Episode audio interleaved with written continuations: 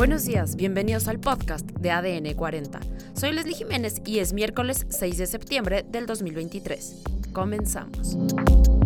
Identifican a víctimas de fosas en Tenango del Valle y Ocoyoacán. Más de 1.300 asesinatos en Tijuana en lo que va del año. Kim Jong, líder norcoreano, se reunirá con Vladimir Putin en Rusia. Hoy se anuncia al ganador de la encuesta de Morena. Después de contar con 70 días para que las seis corcholatas de Morena recorrieran el país, la incertidumbre de los morenistas está a punto de llegar a su fin. De acuerdo con Mario Delgado, hasta las 2 de la tarde de este martes 5 de septiembre, el 98% de las encuestas habían sido realizadas. No obstante, entre las mismas corcholatas han existido tensiones sobre la transparencia y eficiencia del proceso encuestador. Platicaremos con Irving Pineda, reportero de Fuerza Informativa Azteca, que cubre la fuente de Morena. ¿Qué significa esta antesala a los resultados tan convulsos entre las corcholatas? Pues está complicadísimo, porque la verdad, eh, Morena enfrenta una prueba de fuego. A ver, esto no es eh, el 2017, cuando sabíamos que el presidente López Obrador, presidente nacional de Morena, se iba a hacer su encuesta para ponerse él y ser el candidato presidencial. Es más, creo que ni encuesta hubo. Pero lo que estamos viendo ahorita, pues es que Morena va, vamos a ver si en verdad esa unidad se va a mantener o no cuando conozcan los aspirantes a la candidatura presidencial los resultados y solamente hay un ganador y varios premios de consolación. Me parece que eso va a ser lo más relevante de Morena si vamos a ver a alguien que va a aguantar de esa manera. No lo sé ¿eh? y tengo mis dudas. La presentación de los resultados será también la presentación de una fractura en el partido.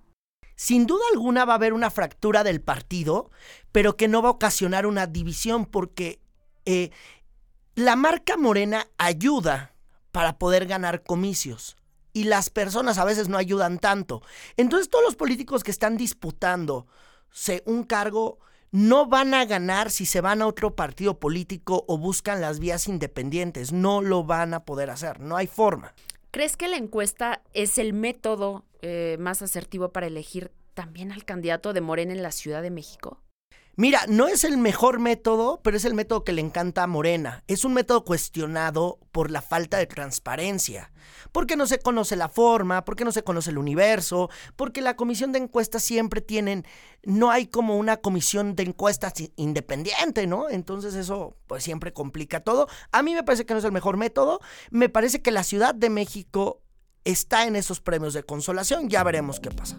Al respecto, esto fue lo que dijo el día de ayer Marcelo Ebrard al llegar al encuentro con los líderes de Morena.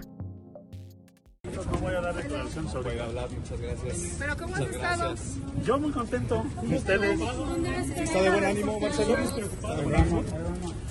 Siempre tenemos que estar preocupados porque este proceso salga bien y que Morena demuestre que tiene superioridad ética sobre los demás. Entonces ya les iré informando, ahorita pues todavía no empieza el conteo, pero vamos a ver. Gracias, por acompañarnos. Además, van siete personas localizadas en dos fosas en Tenango del Valle y Ocoyoacac, en el Estado de México. En los próximos días, estos serán entregados a sus familiares. Cabe mencionar que por estos hechos, la Fiscalía de Justicia del Estado de México detuvo a 15 personas. En otros temas, de acuerdo con cifras del secretario de Ejecutivo, hasta el mes de julio se han reportado 1.704 homicidios dolosos en Tijuana, Baja California Sur, convirtiéndose en la quinta ciudad más peligrosa del mundo. Otros temas, el Departamento de Defensa de Estados Unidos anunció el lanzamiento de un sitio web para brindar al público información sobre objetos voladores no identificados. La intención es ofrecer más transparencia sobre estos fenómenos y coordinar los esfuerzos para entenderlos mejor.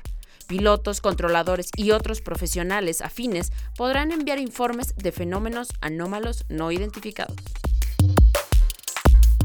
Y además, la Casa Blanca informó este lunes que el líder norcoreano Kim Jong sostendrá un compromiso diplomático en septiembre con el presidente Vladimir Putin en Rusia. Esto a 18 meses del inicio de la guerra contra Ucrania. Kim Jong planea viajar a Rusia para reunirse con su homólogo y discutir la posibilidad de suministrar armas para la guerra en Ucrania, de acuerdo con información del New York Times.